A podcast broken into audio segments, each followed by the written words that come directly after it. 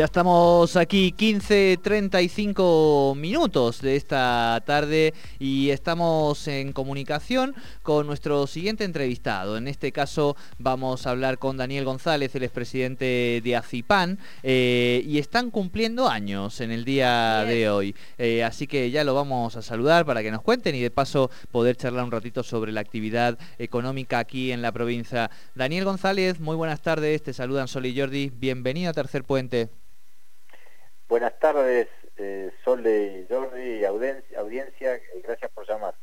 No, gracias a vos por, por atendernos y bueno, en principio, o sea, felicitar por supuesto a la asociación y a todos los comerciantes que forman parte de ella aquí en la ciudad eh, por este, este nuevo aniversario y aprovechar para, para consultarte, ¿no? Un balance más, tal vez eh, son momentos los aniversarios para, para por ahí hacer balances eh, y, consultarte sobre ello. 75 años, ¿no, Daniel? Sí, agradecido en nombre de todos los comerciantes y, los asociados de, ACIPAN que han hecho posible esto, ¿no? Realmente yo siempre digo que yo soy un ave de paso, este, claro. este, pero la realidad es que tengo una responsabilidad enorme porque si esta institución duró 75 años con todos los avatares que ha tenido este país, evidentemente este, ha hecho los deberes eh, bien hechos para que para que sobreviva, no son pocas instituciones. Ten en cuenta que yo estaba sacando las cuentas, es más vieja que la constitución de Neuquén como provincia, o sea, Neuquén data del 50 y pico, esto desde el 46, de 1946. ¿Te podemos, tenés algún, algún dato así más de la constitución, de quiénes fueron los primeros eh, por ahí impulsores y demás? Sí, mira, el otro día me hace un, reportaje un periodista histórico de Neuquén, no sé si lo conocen, Jorge Fernández Garro. Sí. Me, hace hizo un reportaje, hizo para un programa que él tiene en televisión, este, y claro, él es la historia viviente de Neuquén, es, un periodista de 80 años, así que conoce más que cualquiera de nosotros. Claro. Este, y te puedo decir algunos hitos, sí, el primer, el primer gobernador de Neuquén, que fue Edelman, fue el primer presidente de Azipán. Este, para que, que una idea. Primero fue presidente de y después fue gobernador de, Neuquén, en el, después que se declaró provincia en el 57. ¿no? Este, después eh, él me contaba anécdotas que a mí realmente me erizaron la piel, no lo podía, no, no, lo, desconocía realmente. Eh, por ejemplo, Azipán fue fundamental aparentemente en una de las decisiones de la construcción del Chocón, eh, la comisión directiva en pleno se reunió con Onganía en aquella época que estaba en el gobierno de facto, explicándole la, necesidad, la urgencia y la conveniencia de la obra del Chocón para la, región. No digo que haya sido definitorio en la decisión, pero bueno, tuvieron esa, esa iniciativa de ir toda la comisión directiva a hacer el, reclamo, ¿no?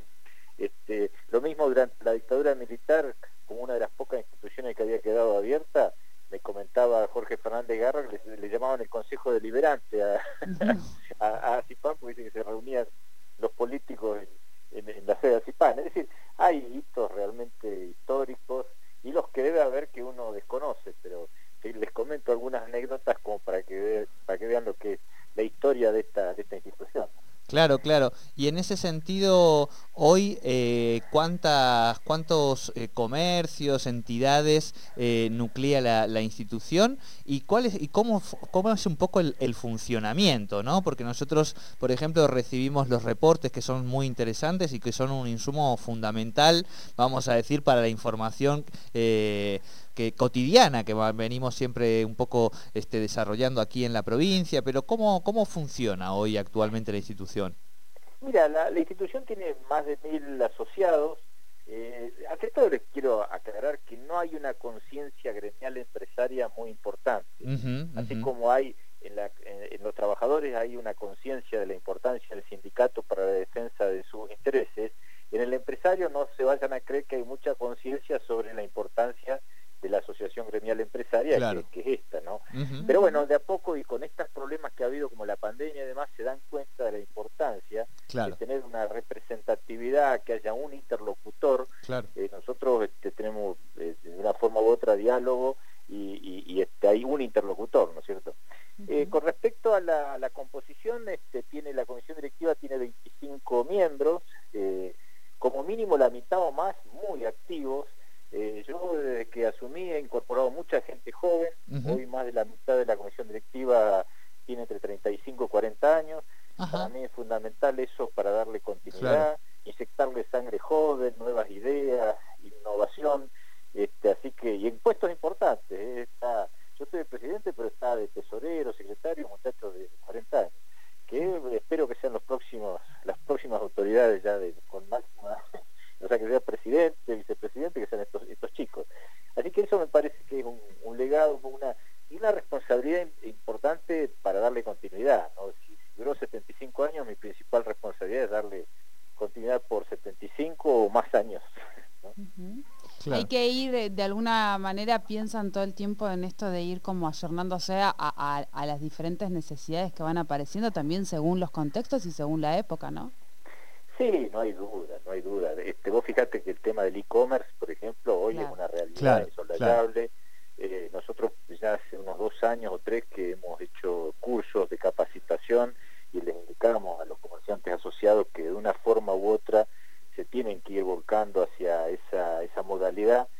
Si bien hoy no es la mayoría de las ventas, serán un 15%, acá en Neuquén por lo menos, eh, yo creo que va increciendo, el, crecimiento es una progresión geométrica, así que a mí me parece que se tienen que, ir incorporando a esa modalidad. Si bien no hay una plataforma tipo la Nacional Mercado Libre, hay algunas plataformas locales que por lo menos proponen como una vidriera de compras, eh, este, algo similar a lo que es una plataforma de estas nacionales que tienen tanto éxito. ¿no? Claro. Eh, eso te iba a decir, que digo que en estos 75 años al único que le ha tocado transitar una pandemia en la presidencia es a vos, o sea, no es poca cosa, y no es poca cosa porque ha traído aparejado eh, algunos cambios que veremos si finalmente cuando volvamos a esta nueva vieja normalidad eh, se sostienen, pero que sin lugar a dudas lo tecnológico y los cambios en, los modelos de negocio en relación a esta cuarta revolución industrial que transitamos son enormes desafíos, ¿no? Sí, correcto, Jordi. Vos fijate lo que es lo que son las comunicaciones. Yo no había participado antes de la pandemia, yo no sabía lo que era Zoom. Sinceramente no había participado jamás en un Zoom.